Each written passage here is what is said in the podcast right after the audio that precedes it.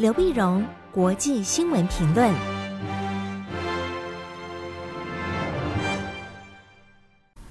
各位听众朋友，大家好，我是台北东吴大学政治系教授刘碧荣。今天为您回顾上礼拜重要的国际新闻呢，第一个，我们先看乌克兰的情势。因为乌克兰的情势呢，从是呃去年年底到今年年初呢，到现在为止啊，依然是非常的紧绷啊。所以在十二月三十号的时候，美国总统拜登跟俄罗斯总统普京呢，还就乌克兰情势通了五十分钟的电话。上一次他们通电话是十二月七号，十二月七号在通完电话之后呢，本来已经约好说今年一月十号双方要举行这个安全的对话啊，美俄两国举行安全对话。可是现在呢，乌克兰情势好像越来越紧张，等不到嗯这个呃一月十号安全对话，那么双方觉得有必要在之前把话再讲清楚，所以十二月三十号呢，双方又通了电话。通电话呢，在五十分钟电话里面呢，美国就就是拜登啊，就告诉普丁讲，就俄罗斯如果胆敢就侵犯这个乌乌克兰的话呢，入侵乌克兰的话呢，那么美国呢将会果断的回应啊。俄罗斯则告诉说，如果你敢再对我进行新一轮的制裁的话，双方关系将全面的溃败啊。那当然，你想说，呃，在制裁通常就是俄罗斯如果先发动侵略，美西方才会制裁啊。所以这关键还是会不会制裁，还是俄罗斯会不会侵略嘛？所以美国就把话先讲清楚，俄罗斯你千万不要侵，不要侵略啊。话讲在前面，在前面这十二月三十号。到一月二号礼拜天的时候呢，拜登又跟乌克兰总统泽伦斯基通了电话，就安了乌克兰的心，因为乌克兰已经非常紧张嘛，告诉乌克兰说：“放心啊，如果说德俄国敢打乌克兰呢，美国跟他的盟国也必然会果断的反应啊，那就不会说再犹豫再三，一定会呃帮你出头，呃果断的反应。”泽伦斯基呢，在呃通完电话以后，在他推特上面就讲啊，那么西方跟乌克兰呢，将采取联合的行动来维持欧洲的和平，降低紧张，并且推动乌克兰内部的改革，对抗寡头垄断的一个经济形势。因为乌克兰的问题事实上是内外交加。呃，在外部当然有俄罗斯的一个威胁，在内部呢，它的贪腐啊、寡头垄断的经济啊很严重，让它的民主化或它的经济的自由化都没办法推动啊。所以美美国既然帮乌克兰呢，当然是两边都两边都要着力，一方面对外，嗯、在对外呢帮你抵御外侮，那么对内呢也敦促你改革。所以泽伦斯基就说：“哈双方采取那呃，这样和美国和嗯俄罗斯呃美国和这个欧洲啊以及乌克兰呢，那么采取共同的行动呢，帮助乌克兰稳住它内外的情势。那乌克兰的情势在紧绷时候呢，哎，也引起旁边的几个国家的一个辩论。呃，芬兰。”芬兰呢？我们晓得，芬兰在外交上是保持中立，它并没有加入北约。那么他也在说，呃，宣称他的外交上呢不会去挑衅俄罗斯。那交换俄罗斯，你也不要干预我的内政啊，让乌克兰维持独立，不会在过去苏联时代变成苏联的一个附庸啊，或者一个势力范围啊等等。那可是当今天，呃，旁边呃邻国乌克兰他遭遇到俄罗斯威胁的时候呢，芬兰内部也开始辩论，哎，我们是不是要重新考虑我们的政策，是不是也要加入北约哈？但是他不会马上让让芬兰加入北约，但是因为乌克兰的事情引起芬兰内部的辩论，所以可见的涟漪效应是呃不断的扩大的，所以这个都很值得我们去关注。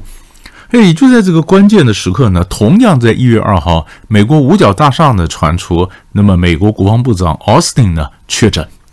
确诊，那当然，Omicron 的这确诊的症状不是非常严重了，但是 Austin 就讲他已经打过两剂，又打过一个追加的补强的这三剂了以后，还是被突破有确诊，有确诊，但是他说情况不严重，他在家居家上班，依然可以为呃尽尽到他这个就执行国防部长的一个责任哈，在各种呃工作的继续在家里做。在家做呢？美国最近呢，呃，这个疫情又好似乎变得比较严重，严重。但是佛奇医生就讲说，其实真正的关键呢，倒不是奥密克戎染疫的人数增加多少，而是住院率增加多少，看是不是变得非常严重。现在这个染疫的人数呢是垂直增加，可是住院率好像根据《纽约时报》的统计啊，那么只增加了百分之三十，也就是奥密克戎呢不是特别严重，但是感染力非常强。好，这是我们看到这个相关的的第一大块的新闻，关于乌克兰。第二颗新闻呢，同样是军事新闻，我们看的是伊朗，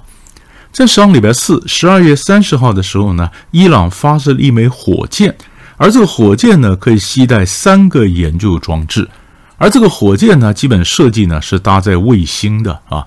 伊朗倒没有提出任何的细节了。那么，但是呃，但是这个呃，比如说这个到底有没有成功啊？它这个研究装置是不是成功的被送上轨道啊？呃，对，没有公布细节。但是美国这边军事专家就分析呢，类似这个火箭呢，那个携带研究装置，其实它转改一下就会变成飞弹携带弹头，因为这是同样的技术。所以，中中国大陆过去发展飞弹的时候，常常讲说一箭三星，比如箭几星，就一个火箭呢带了把几个卫星送上了轨道。那一个一枚火箭把几个卫星送上轨道，其实就是它一枚导弹，它能够替代几个弹头，是同样的科技。同样科技，于是我们发现，伊朗在发展导弹技术上面丝毫没有稍歇。也就在一个多礼拜以前呢，伊朗才进行了军事演习，五天的演习，试射了十六枚的一个飞弹，有短程的，有中程的。所以就在这个情况，你在对应去年十二月二十三号的时候，CNN 报道，沙乌地阿拉伯在中国大陆的协助之下，也开始制造它的这个导弹。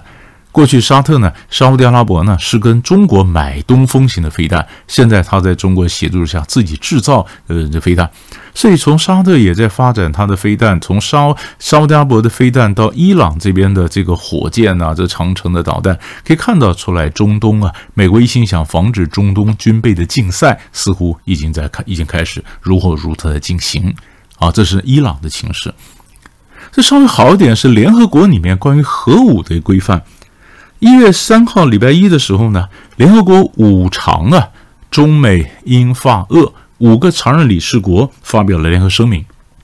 那他们都是有核子武器的国家啊，发表声明宣誓呢，他们发表联合声明，就大家都宣誓说，核武只会用来防卫的目的，吓阻侵略或者预防战争的发生，不会被主动拿来作为攻击性的武器。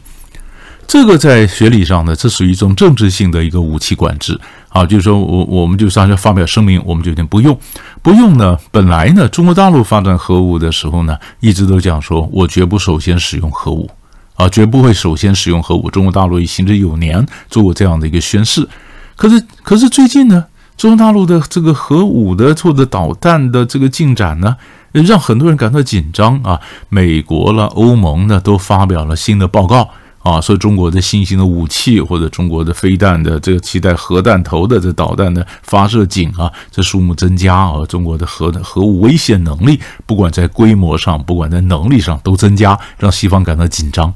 就在西方感到紧张情况下，哎，国际上有很多的地方的冲突也算是非常紧绷，所以五个常任理事国能够发表联合声明，大家都宣誓绝对不会首先使用核武去攻击对方。那么核武只是用来作为预防性的、防御性的一个目的，贺阻侵略，防止战争发生，如此而已。如果是这样子的话，当然对世界的和平当然是一个正向的一个发展。好，所以这是我们看到那么呃这个核武方面的新闻。最后呢，我们看一下经济新闻。经济新闻就在礼拜六的时候，一月一号，RCEP 正式生效。RCEP 正式生效呢，十五国的商品呢，那么将会减税呢，到将近百分之九十啊，都会减税。那么，那么一般来讲，说它这样的结论，因为 RCEP 的那这个这个十五个国家，它包括范围非常大啊，非常大，它包括涵盖了世界人口的百分之三十，世界 GDP 的百分之三十，目前是世界上最大的区域自由贸易区啊，区域自贸协定。这项协定呢，那么在这样情况下，它就几个他们互相减呃多呃在一定年限之内这减税呢，这个都都可以看得到。但是更重要的一点是，它在原产地的要求上也比较有弹性。